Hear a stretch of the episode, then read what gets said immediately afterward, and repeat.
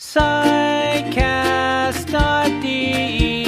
Psychomatic medicine and psychiatry Psychotherapy and so much more. Psychcast is bringing you what you're looking for With Alex and Jan, two doctors as your hosts. Psychcast, yes, Psychcast, let's start the show Psychcast, Folge 63 zum Thema Körper und Psyche im medizinischen Alltag. Hallo und herzlich willkommen. Schön, dass ihr dabei seid zu Hause und schön, dass du dabei bist. Hallo, Jan Dreher aus Köln. Die Freude liegt ganz auf meiner Seite. Hallo, Alex in Berlin. Hi, ich freue mich sehr. Es ist Freitagabend, der 23. Februar. Ja, und morgen erscheint dann der neue Psychcast und den nehmen wir heute Abend auf. Gott sei Dank. Genau. Zwei Wochen lang kein Psychcast mehr, das geht eigentlich gar nicht. Aber Das so ist ja nicht, das ja. Intervall. So ist das Intervall.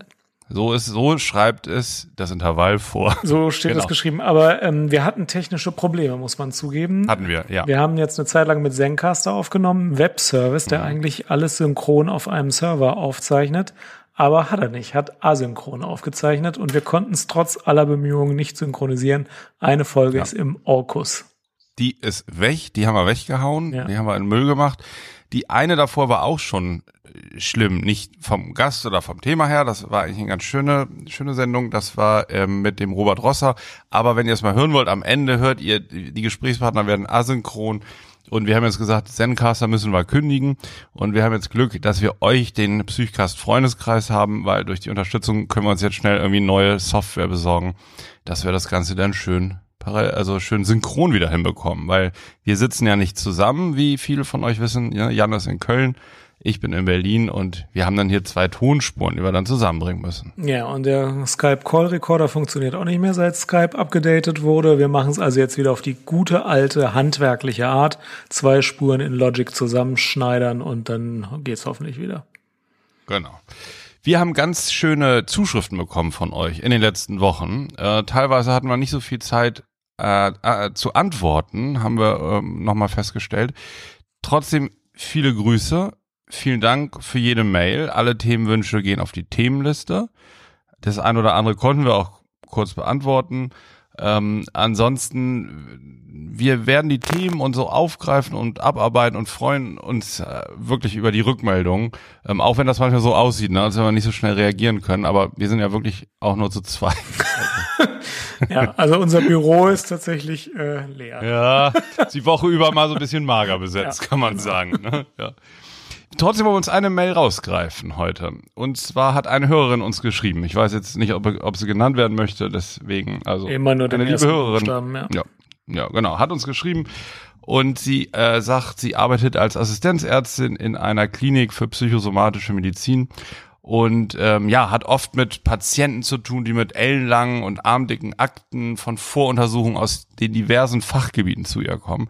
Ja, und sie fragt sich, wie soll sie das eigentlich alles aufarbeiten als Stationsärztin? Ne? Wie, wer, wo kommt die Zeit her? Wo kommt die Expertise in 27 Fachgebieten her, um dann wirklich einen Patienten mit psychischen und körperlichen Erkrankungen ganzheitlich zu verstehen und diese Befunde alle aufzuarbeiten. Und das haben wir uns jetzt zum Anlass genommen, äh, zu sagen, Mensch, ähm, das Thema greifen wir mal aus und sprechen mal so über so ein paar Aspekte von Körper und Psyche im medizinischen Alltag.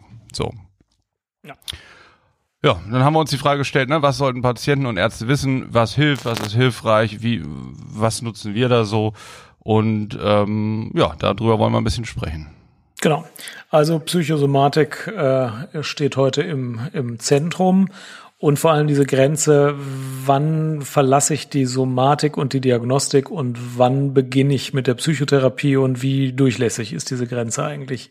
Äh, Da geht's viel drum. Wir haben uns überlegt, dass wir mal wieder nicht das langweilige vorlesungsstrukturierte äh, Vorgehen wählen, sondern mal wieder eine Top-10-Folge machen, denn die äh, gehen lockerer von der Hand. Ich fange an. Genau. Jan fängt an. Also, die Frage von Endpunkt der Assistenzärztin in der Psychosomatik ähm, kann man natürlich nicht beantworten, wie geht man mit der Diagnostik um und so.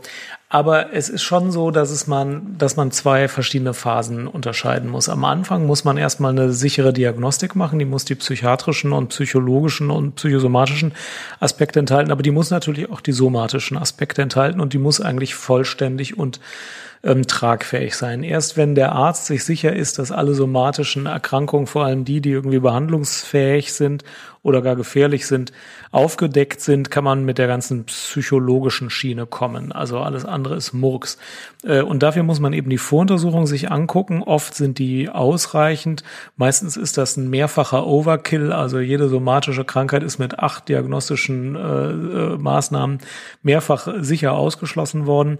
Da muss man nichts mehr machen. Aber manchmal kommen Patienten auch viel zu früh und sind überhaupt noch nicht sicher diagnostiziert. Dann muss man das eben nachholen. Hilft alles nichts. Ne?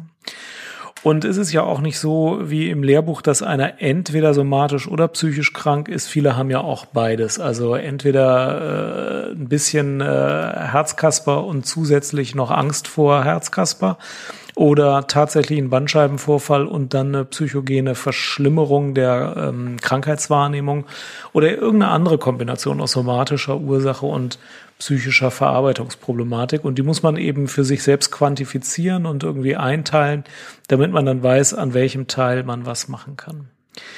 Und ein Punkt, den ich gerne äh, versuche relativ konsequent anzuwenden, ist, wenn ich dann einmal die somatische Diagnostik abgeschlossen habe, das ist dann oft so nach einer Woche stationärer Behandlung so, dann sage ich dem Patienten, wir haben das jetzt abgeschlossen, jetzt gehen wir hier in diesem Krankenhaus, ich arbeite ja in der Psychiatrie, auf die Verarbeitungsmechanismen und auf Dinge ein, die helfen können. Und dann versuche ich konsequent auch keine neue somatische Diagnostik zu machen, außer es gibt neue Symptome oder neue Anknüpfungspunkte. Also wenn einer immer schon Rückenschmerzen hatte, dann kann ich nicht irgendwie vier Wochen lang Psychotherapie machen und dann sagt er, er hat Rückenschmerzen, dann sage ich ja, jetzt müssten wir aber mal ein MR von der Lendenwirbelsäule machen, denn dann wird es unglaubwürdig, dass das fertig abgeschlossen diagnostiziert war. Aber wenn einer natürlich immer Rückenschmerzen hatte und jetzt hat er plötzlich äh, in den linken Arm ausstrahlende Schmerzen, kann ich sehr wohl noch gucken, ob er einen Herzinfarkt hat, das ist ja klar. Aber eben nur bei neuen Tatsachen, nicht bei den alten Sachen. Das war mein Top 1. Ja, ja, wichtiger Punkt. Man sagt das so locker, aber ist, glaube ich, immer noch ein häufig gemachter Fehler, ne? dass man bei Patienten, bei denen Körperbeschwerden eine große Rolle spielen, mal beginnt, psychotherapeutisch zu behandeln. Mhm. Das klappt auch erst so ein bisschen, ne? das läuft so ein bisschen. Und dann fällt einem aber manchmal auf die Füße, dass man das Anfangssymptom gar nicht somatisch äh, oder zumindest in allen Dimensionen aufgerollt hat. Und ähm, ja, da kann man nur zu ermuntern, ähm, ja, vielleicht muss man auch mal die Erfahrung machen, aber es ist wirklich, finde ich, auch ein sehr, sehr wichtiger Punkt. Ja. Ja, mein Top 1, ähm, ich habe gedacht, ich ähm, dekliniere jetzt mal die Frage, die N so ein bisschen mitgebracht hat. Wie, wie ist das jetzt mit den dicken Akten? Ähm, ich nehme mal Bezug auf einen Patienten, der jetzt zum Beispiel zu mir kommt mit einer depressiven Symptomatik. Ja. Was, was macht man dann eigentlich? Weil klar, ich würde jetzt irgendwie sagen, gut, ich bin Psychosomatiker, ich gucke jetzt, was der für äh, psychische und soziale Gründe vielleicht hat zu erkranken. Aber das wäre jetzt erstmal nicht der richtige Weg, sondern schreibt auch die Leitlinie der AWMF vor oder, oder schlägt die Leitlinie vor. Erstmal ganz wichtig, körperliche Erkrankungen, die vielleicht schon festgestellt wurden und die vorhanden sind, so soll man erfragen und auch ausschließen irgendwelche Erkrankungen, die noch nicht festgestellt wurden, die aber depressive Symptome auslösen können. Zum Beispiel, weiß nicht, Hypothyreose, also Schilddrüsenunterfunktion, Anämie, eine maligne, bösartige Erkrankung kann das sein. Also man muss eigentlich eine Basisdiagnostik auf jeden Fall machen. Damit schließe ich aus, dass eine depressive Symptomatik durch eine körperliche Erkrankung verursacht ist. So, das wäre so der erste Schritt. Und Gleichzeitig frage ich, welche Medikamente eingenommen werden. Dann, das ist was sehr, sehr häufiges. Ein Patient kommt mit einer depressiven Symptomatik und man findet dann raus, der nimmt zum Beispiel einen Beta-Blocker seit seinem Myokardinfarkt und hat äh, als Nebenwirkung des Beta-Blockers depressive Symptome. So, dann habe ich sozusagen somatische Gründe und äh, medikamentöse Gründe weg. Zweite Möglichkeit ähm, eine körperliche Erkrankung löst eine Depression aus. Und damit meine ich jetzt nicht nur, dass sie depressive Symptome hervorruft, sondern wenn jemand zum Beispiel genetisch disponiert ist, dann kann eine Erkrankung wie Morbus Cushing zum Beispiel, wo zu viel Cortison im Blut ist, auch eine Depression auslösen, die dann auch das Vollbild einer Depression zeigt, auch wenn die auslösende Erkrankung schon wieder behandelt ist und schon wieder weg ist. Das ist der nächste Mechanismus, den man im Auge haben muss. Dann gibt es natürlich den Fall, man hat eine schwere körperliche Erkrankung, sagen wir mal eine Krebserkrankung. Und die Verarbeitung dieser Krankheit fällt so schwer, dass man eine Depression als Reaktion darauf bekommt. Ja, das habe ich im Auge und die Möglichkeit, dass ähm, eine Depression eine andere Erkrankung negativ beeinflusst. Ich habe einen Bandscheibenvorfall mit Rückenschmerzen, ähm, habe ähm, ähm, auch eine Depression und die Depression führt dann wiederum dafür, dass meine Schmerzen chronisch werden, dass ich eine Schmerzstörung bekomme. Also es geht jetzt sozusagen in, in beide Richtungen auf verschiedenen Ebenen und ähm, das ist etwas, was man ähm, sicher am Anfang sich jeweils vergegenwärtigen sollte. Womit habe ich es eigentlich zu tun? Und das bildet sich auch in der ICD-10 im Diagnosesystem ähm, alles ab sozusagen. Man kann da entsprechende Diagnosen dann eben stellen. So, dann sagte ja unsere Hörerin, ähm, genau, also da kommen Patienten da mit ganz vielen Vorerkrankungen. Wer liest denn eigentlich die Akten? Wie kriegt man das alles zusammen? Und ich kenne ja jetzt einerseits so den Bereich ambulante Psychotherapie, ich war aber auch lange an der Uniklinik in der Psychosomatik. Das ist natürlich ganz unterschiedlich. Ne? In der Ambulanz ist es schon so, dass man viel darauf setzt, dass Patienten ihre Vorbefunde mitbringen oder man sie noch überweist zu anderen Ärzten, um Diagnostik zu vervollständigen. An der Klinik macht man das dann in Form von Konsilen oder apparativer Diagnostik ähm, viel selber. Man ist ja in dem, unserem Fachgebiet in der psychosomatischen Medizin sehr, sehr angewiesen auf Konsile und auf Kooperation, weil irgendwie, weiß nicht, alle fünf Jahre verdoppelt sich, glaube ich, das medizinische Wissen. Also gerade in so einem Fach, was alle möglichen angrenzenden Fächer hat, kann man das selber nicht alles bewerkstelligen. Und es wäre auch eine Form der Selbstüberschätzung. Also, dass man den Anspruch hat, irgendwo alles zusammenzubringen und die verschiedenen Perspektiven zu berücksichtigen, heißt ja nicht, dass man ähm, ausreichend versiert ist jetzt in jedem Fachgebiet, ja. Ähm, das heißt, man muss sich dann hier absprechen oder Konsile stellen. Und das war auch in dem Artikel, den die Hörerin mitgeschickt hat, den können wir auch nochmal verlinken, der Kollege auch geschrieben, auch als Psychosomatiker, wenn man da manchmal so ein bisschen unbehende äh, bei Kollegen nachfragt, vielleicht in der Gyn oder in der Neuro, man sollte es trotzdem unbedingt machen, um Klarheit darüber zu bekommen, was denn nun für ein Störungsbild beim Patienten vorliegt. So, also wir müssen nicht alles können und wissen, aber wir müssen dann in Kontakt treten mit den anderen Fachgebieten ja, das wäre so mein erster Punkt zur Vorbereitung auf eine Behandlung. Jawohl, das war ja schon sehr, sehr strukturiertes, vollständiges Vorgehen.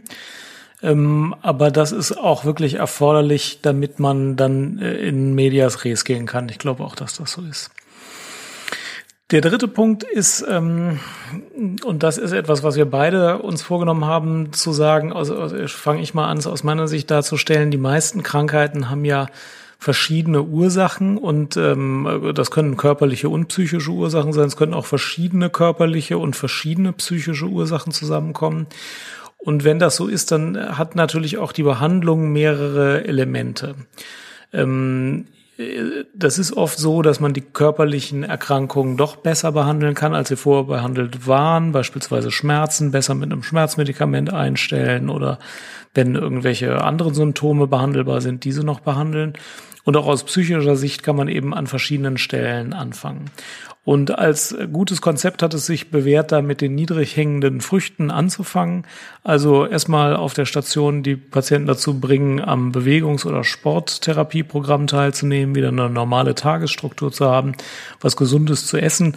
Das passiert ja schon fast automatisch und bringt aber bei sehr vielen Patienten schon irgendwie eine Stabilisierung und eine Vitalisierung wieder, wieder heran. Und wenn das äh, mal ein bisschen etabliert ist, dann kann man die offensichtlichen Probleme angehen. Manchmal ist es ja so, dass völlig klar ist, äh, hier steht der Partnerschaftskonflikt im Vordergrund, da muss man jetzt mal reden. Oder hier ist das mit dem Arbeiten völlig unklar, wie es weitergeht. Da muss man mal einen Plan fassen. Und ähm, wenn man das gemacht hat, hat man meistens schon relativ viel Zeit ähm, der stationären Behandlung hinter sich. Und dann gibt's ja noch die komplizierteren Probleme. Und da ist es manchmal möglich, die schon stationär zu beginnen. Aber oft ist es klug äh, vorzubereiten, dass die dann ambulant behandelt werden. Also der Punkt, den ich hiermit nennen will, ist eigentlich, es gibt verschiedene äh, Aspekte der Therapie, die von äh, verschiedenen Seiten wirken. Man macht dann gleichzeitig Bewegung und Psychotherapie und somatische Therapie ähm, und alles zusammen wirkt dann und man kann nicht sagen, welches Element jetzt tatsächlich ähm, den Sieg herbeigeführt hat, aber alles zusammen wirkt erfahrungsgemäß doch relativ gut. Oder Alex? Ja, genau. Also multimodale Therapie sozusagen, ne? Ja. Erzähl. Ist das, was sich bewährt hat, gerade weil viele Menschen ja auch, äh, wenn sie Körperbeschwerden haben, gar nicht so verbal, sprachlich so einen Zugang dazu finden. Ne? Und gerade in der Klinik ist das ja häufig, also aus verschiedenen Modulen zusammengesetzt. Bewegung, Sport, Gruppengespräche, Einzelgespräche, Musiktherapie, Kunsttherapie. Und ähm, gerade bei psychosomatischen Erkrankungen oder auch bei somatischen Erkrankungen, also das, diese Therapieform kann man auch gut nutzen bei kardialen ähm, äh, Problemen, Myokardinfarkt, KHK, ähm, ist es sehr gut, mit verschiedenen Modulen zu arbeiten und eben nicht wieder einseitig zum Beispiel nur zu sprechen oder ähm, ja, Ergotherapie ist ja auch noch äh, zum Beispiel im Bereich. Sehe ich genauso. No. Oh. Ja, ähm, zur Therapie. Ähm, also ich hatte ja eben bei Vorbereitung so zum Beispiel Depressionen ein bisschen was gesagt. Beim Stichwort Therapie würde ich jetzt mal auf somatische Erkrankungen so ein bisschen eingehen. Mhm. Ähm, die erste Aufgabe, denke ich, wenn man einen Patienten psychotherapeutisch behandelt, der eine somatische Erkrankung ist, ähm, man sollte dafür sorgen, dass im primären Fachgebiet der Erkrankung eine vernünftige, dass dort eine vernünftige äh, Behandlung besteht es ist nicht selbstverständlich, ich sehe es relativ häufig, dass Menschen kommen zum Beispiel mit einer multiplen Sklerose, psychischen Begleiterscheinungen, kommen zum Psychotherapeuten, haben gar keinen Neurologen, der sich dieser Sache angenommen hat. Ne? Es ist ganz oft der erste Schritt, erstmal rauszufinden, naja, da gibt's dann zwar irgendeine Visitenkarte, aber die haben den ein Jahr lang gar nicht mehr gesehen oder so. Ne? Also äh, diese, diese Abklärung, wie sieht denn das wirklich aus? Ähm, ja, erster Punkt, ganz wichtig. Dann bei ähm, körperlichen Erkrankungen ich denke, es ist schon gut, sich einen Eindruck davon zu machen vom Charakter des Patienten. Was für Persönlichkeitsmerkmale hat er dann? Wie geht er mit seiner Erkrankung um? Ja, und dann gibt es so bestimmte Verhaltensweisen, wonach man auch aktiv fragen sollte oder worauf man achten sollte. Also chronisch kranke Patienten haben häufig Angst vor einer Abhängigkeit, die irgendwie durch die Erkrankung bedingt ist. Zum Beispiel der Diabetiker, der dann häufig Blutzucker messen muss, auf sein Insulin abhängig ist chronisch kranke Patienten haben auch häufig eine Neigung zur Dissimulation. Das heißt eigentlich Beschwerden, die für Leidensdruck sorgen, herunterzuspielen. Ja, weil diese, diese Belastung sozusagen und der Einfluss auf das Leben verleugnet wird. Ähm, es gibt häufig bei körperlich schwerkranken Patienten eine erhöhte Kränkbarkeit. Und jetzt nochmal ein Beispiel bei Patienten mit einer koronaren Herzerkrankung oder vor allen Dingen auch nach einem Herzinfarkt sind häufig, ganz häufig Wünsche nach Geborgenheit und, und Stützung und Trost ähm, durch den Arzt oder Therapeuten. Ähm, das ist jedoch sehr, sehr verborgen hinter einer Verleugnung und der Tendenz zu sagen, naja, ich bin ja jetzt eigentlich wieder der Alte und ähm, ich kann schon alles machen. Und dahinter sind aber häufig, wenn man genauer hinguckt, eben ja eben schon Wünsche nach nach Versorgung. Ähm, dann fällt es Patienten häufig schwer, na, mit einer schweren körperlichen Erkrankung die eigene Leistungsfähigkeit noch einzuschätzen. Das ist häufig ein Thema in psychosomatischen Behandlungen zu gucken, was geht denn jetzt wirklich, wie viel Bewegung, wie viel Aktivität ist gut und was wäre jetzt total übertrieben und ein sozusagen dysfunktionales Gegenangehen, was eigentlich nicht gut ist für den Verlauf äh, der körperlichen Krankheit. Ja, da würde ich gerne mal einhaken. Ja, mach Das ist mal. wirklich total häufig, dass die Patienten kommen, also sagen wir mal gerne so 25-jährige sportliche Patienten, denen dann irgendein Arzt mal gesagt hat, ja, sie müssen sich körperlich schonen, sie sollen jetzt auch also möglichst Bettruhe halten und auf Sport verzichten, die das dann monatelang machen und irgendwie äh, überhaupt nichts mehr machen, weil sie sagen, ja, ich habe auch Rückenschmerzen, ich kann mich jetzt nicht mehr bewegen, das soll ich nicht tun. Und äh, da muss man erstmal sagen, ja, vergessen Sie das jetzt komplett, also Sie dürfen sich heute wieder bewegen. Es hilft mhm. auch gegen ihre Rückenschmerzen. Und ganz viele Patienten haben Angst vor gesunden Dingen und die muss man ihnen wirklich nehmen und muss sagen, ja, sie dürfen jetzt wieder volle keine Sport machen. Und die Patienten mit Herz-Kreislauf-Erkrankungen haben oft Angst, sich sportlich voll zu belasten. Ja gut, äh, manchmal muss man vielleicht wirklich eine Fahrradergometrie machen und gucken, was jetzt geht und was nicht geht. Aber in aller Regel ist so, es geht viel mehr, als die Patienten denken. Und man muss denen praktisch wieder erlauben, richtig zu leben, was immer zu einem großen Gewinn an Gesundheit führt. Ja, oder es gibt aber auch die Dissimulanten, die gerade vor ja. drei Tagen fünf Stents bekommen Gut, haben und sagen, ich laufe jetzt mal, laufe jetzt mal Marathon ja. und guck mal, was passiert. Mein Herz muss ja wieder gekräftigt werden. Ja, das stimmt. Ja, also, ja. aber nee, genau, völlig klar. Anderer Punkt ist ähm, das Coping. Coping-Strategien sind Strategien, die den Umgang mit einer körperlichen Erkrankung erleichtern sollen. Dazu ist mir eine Sache wichtig, die ich eigentlich hervorheben möchte. Und zwar gibt es also typische Coping-Mechanismen. Wenn jetzt bei einem neu festgestellt wird, weiß ich, so, du, ähm, du hast jetzt eine Leberzirrhose, ne, sagen wir mal. Das erste Mal hat der jetzt Aszitis gehabt, Bauchwasser sozusagen durch die Leberzirrhose, so, die wurde jetzt festgestellt. Dann gibt's Coping-Mechanismen, die unbewusst ähm, die Angst mindern, die durch diese Erkrankung eigentlich vorgerufen wird. Und das sind zum Beispiel sowas, die Krankheit einfach zu verleugnen. Puh, ah, ich habe ja eigentlich gar nichts Schlimmes. So, das Bauchwasser wurde jetzt abgepumpt, jetzt geht's mir wieder gut. Ablenken, Schuldzuweisung an andere, das liegt ja daran, weil die Ärzte das nicht erkannt haben. Rückzug ja, oder Gefühle, die damit in Zusammenhang stehen, einfach zu verneinen und zu sagen, na, mir geht's doch gut und so. Und dazu ist ganz wichtig zu sagen, das sind alles gesunde und normale Strategien. Also es geht jetzt nicht darum, einem zu sagen, ne, sie haben ja jetzt diese schlimme Krankheit und sie verleugnen das und sie müssen das jetzt aber mal sich richtig angucken und so, sondern das sind Schutzmechanismen, die jeder gesunde Mensch mehr oder weniger in bestimmten Lebenssituationen ähm, einsetzt, ja, um sich vor Überflutung von unerträglichen Ängsten oder so zu schützen. Und diese Coping-Strategien ähm, sehen erstmal dysfunktional vielleicht aus, wenn man sich das so anguckt, ne? Schuldzuweisung an andere, sich zurückziehen. Sie sind aber in bestimmten Phasen normal und sicher kann man auch äh, nach und nach mal schauen, was es vielleicht für andere Umgangsformen gibt, aber in der Regel nehmen die auch wieder ab und ähm, die Auseinandersetzung äh, mit der Krankheit verläuft in Phasen auch automatisch. Also die Patienten kommen häufig auch selber in die nächsten Stufen, sich damit auseinanderzusetzen und ähm, ja, entwickeln da ein Bedürfnis nach. Und dann ist es sehr viel äh, physiologischer, sage ich mal, als da so reinzugrätschen. Letzter Punkt vielleicht noch zu den somatischen Erkrankungen. Die Medizin, die wir so haben in Deutschland, ist ja sehr, sehr gut und wird immer besser.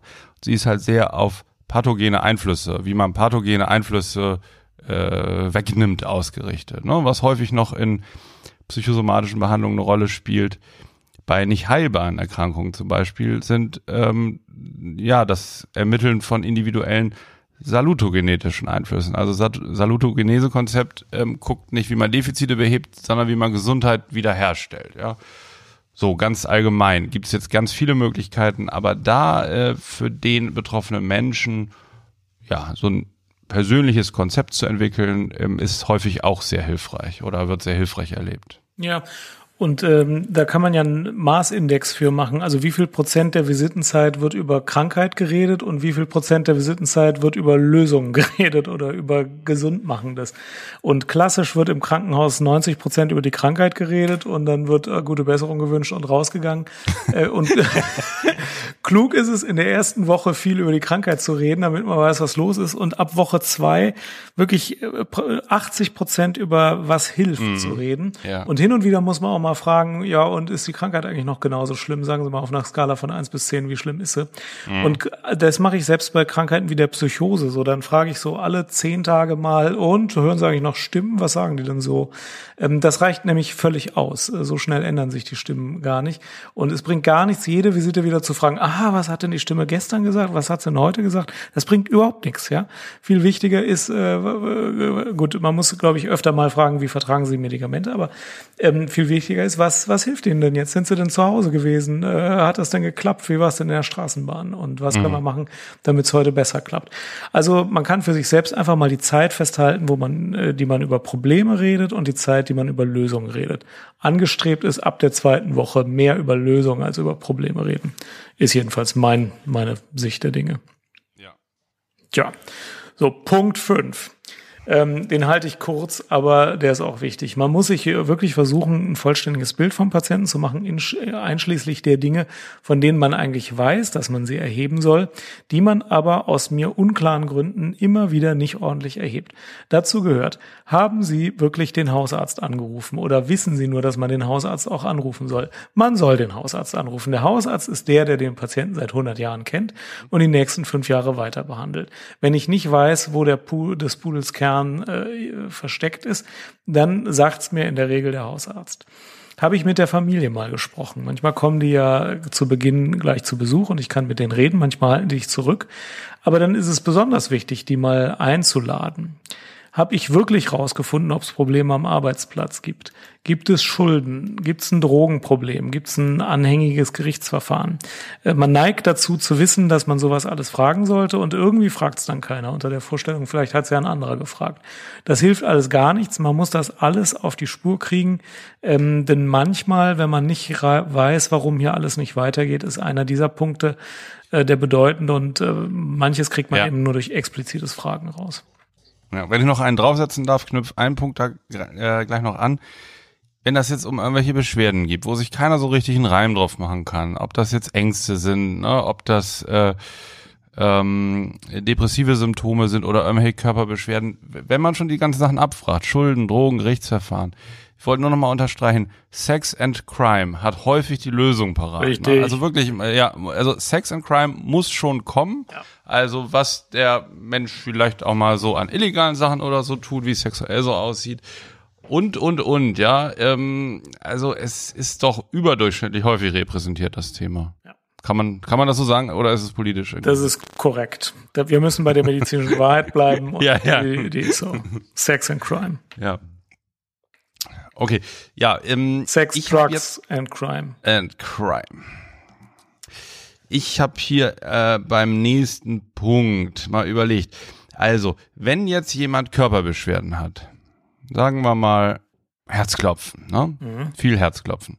Und man findet ähm, gar keine Körperkrankheit, keine kardiologische Ursache für das Ganze und auch nichts anderes dann sprechen wir von einem sogenannten somatoformen Syndrom. Also es gibt jetzt viele Krankheiten, die es sein können, aber somatoformes Syndrom heißt, dass körperliche Beschwerden bestehen und die Ursache aber psychisch ist und nicht körperlich nachweisbar. Aber durch die Symptome eine körperliche Krankheit nachgeformt, nachgebildet wird. Das ist der Betreffende so erlebt, als sei das Problem in der Körper. Entsprechend oft werden Ärzte und so weiter aufgesucht. Und jetzt ist das häufig so, dass Patienten dann sagen, also das ist jetzt so hartnäckig und dieses Herzklopfen, das belastet mich so und das tut hier schon richtig weh. Ich kann mir das überhaupt nicht vorstellen. Das kann ja nicht von der Psyche kommen. Und da finde ich immer hilfreich, wenn man nochmal diese Zusammenhänge auch so ein bisschen deutlich macht und mal beschreibt, wie die Gefühle in den Körper kommen, sozusagen. Es gibt ja das vegetative Nervensystem, was nicht unserer willentlichen Beeinflussung unterlegt, unterliegt, was aber viele Körperfunktionen wie Herzfrequenz, Blutdruck, Verdauung und so automatisch steuert. Und das kann schon eine ganze Menge machen, auch durch unbewusste psychische Einflüsse. Das kann man so ein bisschen erklären, wie das funktioniert. Das kriegen wir jetzt nicht alles in dieser Sendung unter, ne? aber das ist so ein ganz guter Zugang. Und das Immunsystem, das erklärt uns ja die Psychoneuroimmunologie zunehmend gut, vermittelt auch ganz viel Dinge, die wir erstmal psychisch erleben und wo ähm, bestimmte Gefühle eine Rolle spielen, was über verschiedene Kreisläufe zu Veränderungen ähm, im Immunsystem ähm, sozusagen umgeformt wird und im Körper so etwas auslöst wie auch eine Entzündungsreaktion durch eine Grippe, also eine akute Phase im Körper. Das ist sozusagen ein Weg, wie die Gefühle in den Körper kommen, das Immunsystem. Und dann gibt es natürlich noch einen ganz großen Bereich des sogenannten maladaptiven Verhaltens oder ich sag mal so krankheitsförderlichen Verhaltens. Ja, ähm, gibt es auch eine Diagnose für ähm, Diagnoseschlüssel F54 maladaptives Verhalten bei körperlichen Erkrankungen äh, oder ja oder bei Beschwerden. Das kann zum Beispiel sein ähm, dass ich Schmerzen habe und deswegen schone ich mich und durch den Bewegungsmangel wird die Ursache für den Schmerz immer schlimmer sozusagen. Muskuläre Verspannung oder wie auch immer. Ähm, Das ist häufig ein Teufelskreis, den man sich mit Patienten zusammen angucken kann. Oder bei dem Beispiel, wenn schon eine körperliche Erkrankung besteht, man hat zum Beispiel Diabetes und hat im, im, in den Gedanken, im Gedankenmuster stark drin, zum Beispiel, naja, ich habe jetzt Diabetes, da kann ich verschiedene Folgeerkrankungen bekommen. Also spritze ich mir schön viel Insulin, ja, um mich zu beschützen vor dem vielen Zucker. Das führt dann häufig dazu, dass man häufig in der Unterzuckerung ist, denn es ist einem kodderig, einem geht's nicht gut ähm, und man ist viel weniger belastbar und hat dann auch chronisch sekundär psychische Folgen davon. Ja, das wäre dann sozusagen wieder eine andere Komplikation. Also ja, das so zum Hintergrund, wie, wie die Wechselwirkungen zwischen Körper und Psyche überhaupt funktionieren und wie man die mal jetzt so im Ansatz erklären kann. Ja. Bin ich mit Punkt 7 dran? Jo. Tabletten abrüsten. Gerade Patienten mit psychosomatischen Erkrankungen haben oft eine unüberschaubare Menge an Tabletten, weil jeder Arzt wieder versucht hat, irgendwas Hilfreiches aufzuschreiben, was auch gut gemeint war. Aber der nächste hat es natürlich nicht abgesetzt, denn wir wissen ja, Tabletten ansetzen ist fünfmal leichter als Tabletten absetzen und deswegen sammeln gerade psychosomatische Patienten ganz viele Tabletten an aber ab ungefähr acht Tabletten hat jeder Patient Nebenwirkungen, ja. Und selbst bei drei Tablettensorten äh, kann man schon mehr Nebenwirkungen haben als nötig. Und deswegen ist es sehr sinnvoll, äh, sich die Tabletten kritisch anzugucken, sich wirklich zu überlegen, was braucht denn dieser Patient jetzt wirklich und was hat denn bislang wirklich geholfen. Und alles konsequent abzusetzen, was er nicht braucht oder was einfach nicht geholfen hat. Das muss man manchmal in einzelnen Schritten machen, das ist ja auch nicht schlimm. Ähm, und das dauert manchmal eine Zeit, auch das ist nicht schlimm. Aber am Schluss geht es den Patienten doch deutlich besser. Und ähm, viele Patienten ähm, haben einfach eine Mischung aus Krankheit und Nebenwirkung. und die Nebenwirkung kriegt man zumindest schnell weg. Und äh, ich wundere mich immer, wie viel man absetzen kann, ohne dass sich irgendwas verschlechtert. Das heißt, ich wundere mich inzwischen schon gar nicht mehr, sondern mache mir einen Sport draus. Ähm, aber ähm, ich sage das jetzt so lax, äh, das ist ja wirklich äh, etwas, was Patienten leiden macht, diese Nebenwirkung. Nebenwirkungen von zu hochdosierten, nicht wirksamen äh, Medikamenten. Auch zu hohe Dosierungen sind auch so ein, so, ein, so ein Thema für sich. Die muss man dann auch auf eine vernünftige Dosis reduzieren. Und wenn man mehrere Kom Medikamente kombiniert, dann kann man die einzelnen Substanzen nicht in der gleich hohen Dosis lassen. Ach, es gibt so viel. Also jedenfalls, äh, gerade bei psychosomatischen Patienten, erstmal Tabletten auf das absolut Notwendige und sicher Hilfreiche abrüsten. Mhm. Du bist dran.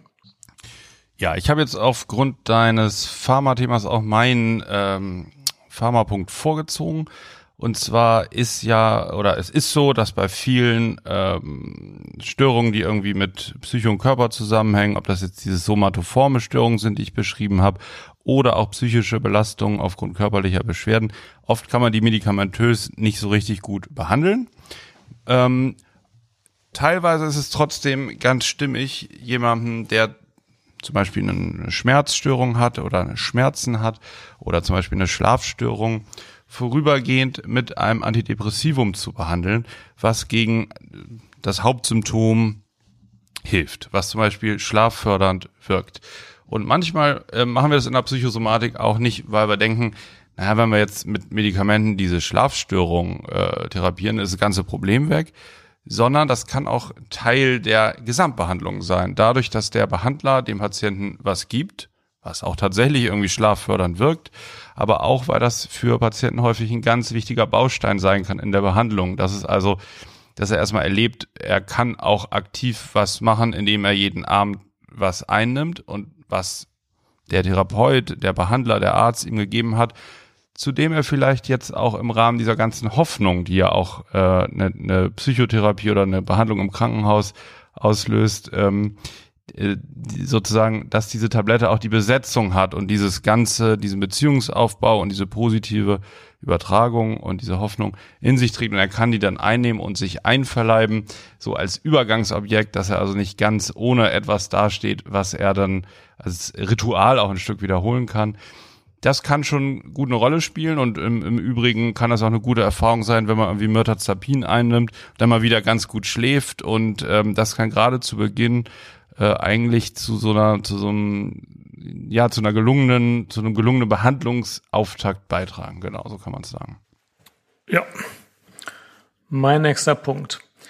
Ähm, Ärzte neigen zur Dramatisierung. Das ist auch irgendwie günstig, dass Ärzte so sind. Ärzte neigen immer dazu, das Negative zu sehen und hervorzuheben. Wenn du dir einen Blumenstrauß vorstellst. Du, du nicht, Jan, du bist anders. Nicht. Du bist echt anders. Ja, ich glaube wirklich, da unterscheide ich mich wirklich vom Durchschnitt.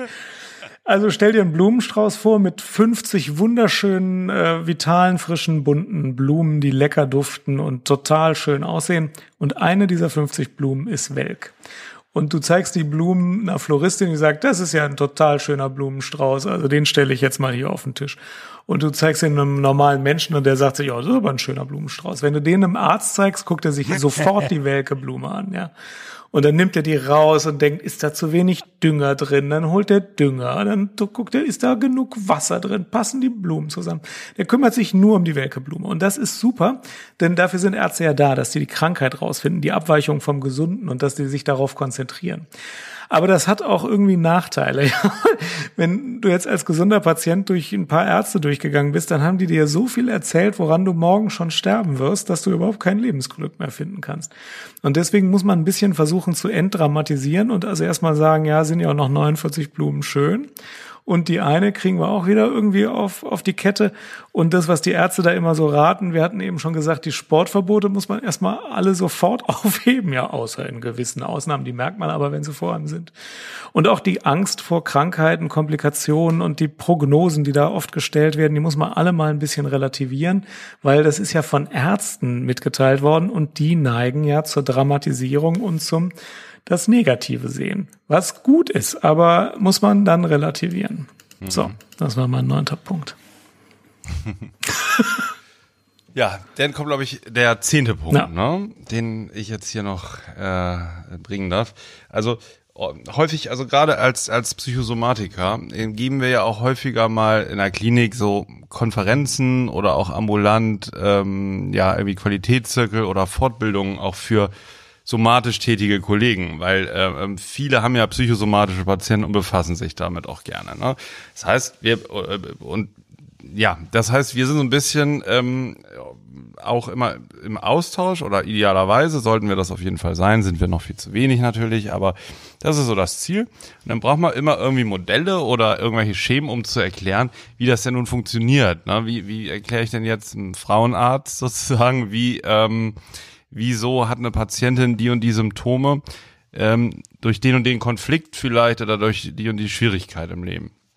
Und da gibt's so aus der ganzen Geschichte ein paar Modelle und zwar dachte man früher, wir haben da glaube ich irgendwann auch schon mal drüber gesprochen, es gibt so eine Spezifitätstheorie. Das heißt irgendwie, weiß nicht, wenn ich viel Ärger habe, bekomme ich ein Magengeschwür und wenn ich unter Dampf stehe, bekomme ich hohen Blutdruck. ja, und, das war in den ähm, 70ern das tragende wenn, Modell, ja. Ja, genau. Also Holy Seven, so bestimmte Krankheiten kommen aufgrund bestimmter psychischer Konfliktsituationen. Und das war noch so, ähm, ja, bis Mitte des Jahrhunderts und ähm, 1955 gab es ein neues Modell, was eigentlich bis heute ähm, auch ganz schlüssig ist und wo viele was mit anfangen können. Und das ist die Theorie der De- und Resomatisierung nach Schur. De- und Resomatisierung. Ne? Und so kurz wie möglich zusammengefasst, heißt das, ähm, ein Säugling, ne, der geboren wird, der ist ja sehr körperlich unterwegs. Er drückt seine ganzen Bedürfnisse äh, ziemlich unmittelbar durch Körpersymptome aus. Also entweder er schreit oder er strampelt, ähm, er ähm, ja, weiß nicht, ähm, kriegt äh, äh, ähm, Bauchschmerzen, wenn er eigentlich äh, seine Mutter sehen will. Ich weiß nicht, es ist auf jeden Fall eng verbunden, Gefühlswelt und Körperlichkeit. Und wenn er das Sprechen lernt, kommt es sozusagen zum Übergang vom Primärprozesshaften in so ein logisches Denken und in ein äh, Denken, was sozusagen mit Sprache äußern kann und was dann nach und nach eine Distanzierung von diesem körperlichen Primärgefühl erst erlaubt, ne, dass er ausdrücken kann und, und sagen kann, was er möchte. Das ist die sogenannte Desomatisierung. Also von diesem Grundprozess äh, entwickelt sich dann das sekundäre Denken, das logische Denken und eine Distanz zu den eigenen Körpervorgängen. Und äh, Teil dieser Theorie ist dann eben auch, dass es später möglich ist, durch Stressoren, durch belastende Lebensfaktoren, ähm, in denen mir meine eigentlich erworbenen äh, psychischen Fähigkeiten nicht so zur Verfügung stehen, dass das Ganze wieder zur Resomatisierung führt und dass in Teilbereichen das wieder zurückfällt auf so eine Körpersprache und dass Belastung, zum Beispiel Stress, dann nicht mehr versprachlicht werden kann, sondern durch Stresssymptome wie Schwitzen, Herzrasen, Zittern und so ausgedrückt wird.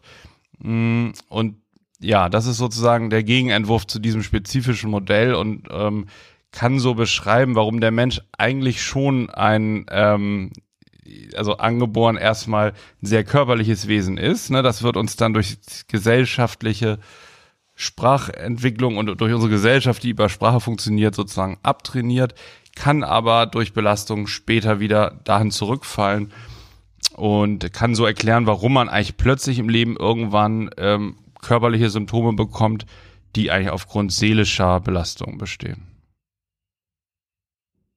Ja. Weil du jetzt gerade so interessiert guckst, dann gibt es immer noch die Frage, warum ist denn dann welches Organ befallen? Gibt es auch eine Theorie von Adler zu? Das heißt, Theorie der Organminderwertigkeit. Meistens sucht der Körper sich dann, das hört sich blöd an, der Körper sucht, aber meistens sucht ähm, das Symptom sich eine Schwachstelle, die es sowieso schon gibt. Zum Beispiel ein Organ, was sowieso chronisch krank ist oder mal krank war oder irgendwie geschwächt ist. Häufig ähm, ist es dann so, wenn dann eine Entzündungsreaktion durchs Immunsystem oder so im Körper besteht, dass dann dieses Organ wieder Symptomträger wird. Das heißt Modell der Organminderwertigkeit. Das sind häufig prämorbide Strukturen, also die dann wieder aufbrechen. Oh, das war mein zehnter Punkt. Ja. So, Jan, hast du eine Fundsache dabei? Klar. Klar habe ich. Ähm, der Psychiater kennt sich ja aus Prinzip gut mit Geschlechtskrankheiten aus und der Kölner Psychiater auch insbesondere mit der HIV-Therapie. Und ähm, ich wollte mal berichten, dass es in den letzten tja, Monaten und Jahren eine ganze Reihe von Fortschritten in der HIV-Therapie gegeben hat. Denn ich habe so ein bisschen den Eindruck, die HIV-Erkrankung fällt so ein bisschen aus der öffentlichen Wahrnehmung wieder zurück. Das war früher mal stärker diskutiert. Also zum einen ist es so, dass die ähm, Behandlung inzwischen für die meisten Patienten, äh, also in den, in den industrialisierten Staaten, so gut geworden ist, dass es gar nicht mehr häufig zum Vollbild AIDS kommt, wenn man eine ordentliche antiretrovirale Therapie durchführt. Ähm, dann bleibt man oft jahrelang symptomfrei und kann auch hoffen, jahrzehntelang symptomfrei zu bleiben. Ähm, das Entscheidende ist, dass man die Behandlung konsequent durchführt. Das kennen wir ja schon als Psychiater, dass äh, Adherenz wichtig ist.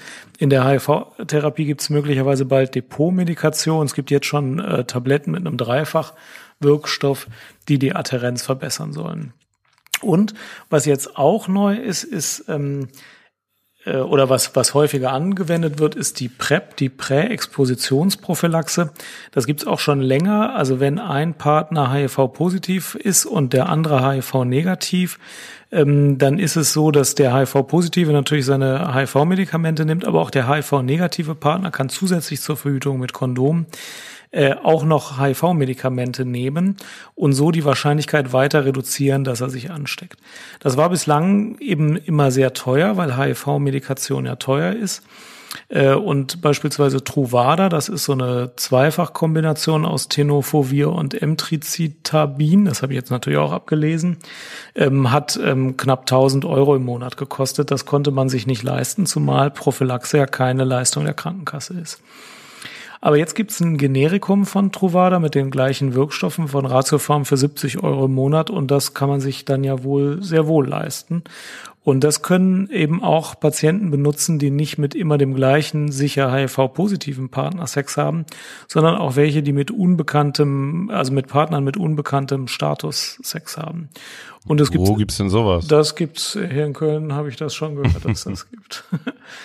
Äh, das kann man also entweder regelmäßig nehmen oder sogar nur in den bestimmten Tagen, wo man Sex hat. Zu Karneval dann, oder wie? Zu Karneval beispielsweise. Mhm, mhm. Praktisch bei Bedarf. Da muss man das ein paar Stunden vor mhm. dem ersten und bis zu zwei Tage nach dem äh, letzten Sex nehmen. Okay. Ähm, das sollte man vielleicht wissen, weil ähm, wir haben ja darüber gesprochen, dass Sex, Drugs und Crime äh, immer nicht so angesprochen werden. Patienten haben aber Sex und äh, dann sollte man auch wissen, was, was, was bei denen so los ist. Und ähm, gut, die, die manischen Patienten haben auch wirklich häufig Geschlechtskrankheiten. Man muss das immer wieder untersuchen. Man muss äh, das nicht äh, zu selten untersuchen. Das finde ich wird in letzter Zeit, oder ich beobachte das manchmal, dass das nicht gründlich untersucht wird. Das ist kein gutes ärztliches Handeln. Man muss auch Geschlechtskrankheiten ordentlich untersuchen. Ja, das war meine Fundsache. Was ist deine Fundsache der Woche? Meine Fundsache ist eine Kleinigkeit diese Woche, aber eine sehr, sehr schöne und hilfreiche. Ich habe eine coole App gefunden, beziehungsweise ein Webportal, was dabei hilft, eine kleine oder große Bibliothek zu archivieren. Und zwar ist es eine App, die man sowohl aufs Handy runterladen kann, als auch im Webbrowser nutzen kann. Man meldet sich an und dann kann man per Scanner oder per ISBN alle Bücher, die zum Beispiel eure Krankenhausbibliothek oder eure Privatbibliothek oder so hat, ähm, einfach einscannen oder einlesen. Das geht echt relativ schnell. Also wir haben, ich sag mal, 450 Bücher in etwas über einer Stunde archiviert damit. Ja, super. Die haben dann schön die Cover drin, Kurzbeschreibung, alles Mögliche. Und es ist eine schöne Oberfläche. Libib.com heißt die App. L-I-B-I-B.com dann kann man das alles schön erstellen und die ganze Funktionalität ist wie eine vollwertige Bibliothek. Also es gibt dann eben Verleihsystem mit Erinnerungs-E-Mails und allem Pipapo, aber vor allen Dingen kann man da drin wunderbar recherchieren für irgendein Thema von einer Patientenbehandlung, wofür man was sucht oder irgendwie für einen Vortrag. Ist echt wunderbar gemacht und ähm, kostet mit allen Funktionen, also auch mit Verleihsystem, fünf Dollar im Monat, egal wie groß die Bibliothek ist, finde ich völlig in Ordnung und ist, glaube ich, gerade für Krankenhäuser oder Institute, ambulante Einrichtungen total geeignet. Ja. Warum mache ich eigentlich kostenlose Werbung für irgendwelche ja, Produkte? Ne? Weil es einfach auch, auch mal gut ist. Und ja, da kann ich dann auch, cool. wenn ich ja. dann so eine Bibliothek habe, dann können, muss, muss da ein Bibliothekar sitzen, der dann die App benutzt oder könnte jeder Assistent auf seinem iPhone die App Jeder kann haben? die, ja, Super. jeder kann die, die App und bei uns ist auch so, es, du hast dann eine Webadresse, da steht dann klinikjandrea.liebe.com, da kann jeder drauf, da kann man recherchieren, das ist wie eine Bibliothek, nur ein schicker, also nicht wie in der Stadtbibliothek Köln, ne, sondern schicker und dann äh, kann man sich aber auch anmelden und dann hat man ein Benutzerkonto, kann man da ausleihen, reservieren. Was weiß ich, eigentlich alles, was, was du in einer, in einer Kölner Stadtbibliothek auch machen kannst. Sehr gut. Nur, nur cooler. Und bricht nicht ein. Genau. Gut. Ist sie eingebrochen? Ist sie eingebrochen? Das Stadtarchiv ist eingebrochen. Ach, das habe ich gesehen. Ja, sah nicht gut ja, Das war kein Spaß. Also, ja. ja da war ich drüber lachen. Aber, ja, ja, nee, nee. Schneidest es raus, ja? nee, ich entschuldige mich bei allen. Ja. Okay, ich auch. Ja, ja Mensch, mich hat's okay. wieder gefreut. Ich ja. sag vielen Dank. Dem Psychas Freundeskreis, vielen schönen Tag noch. Wir hören uns in 14 Tagen. Bis dann. Tschüss. Ciao.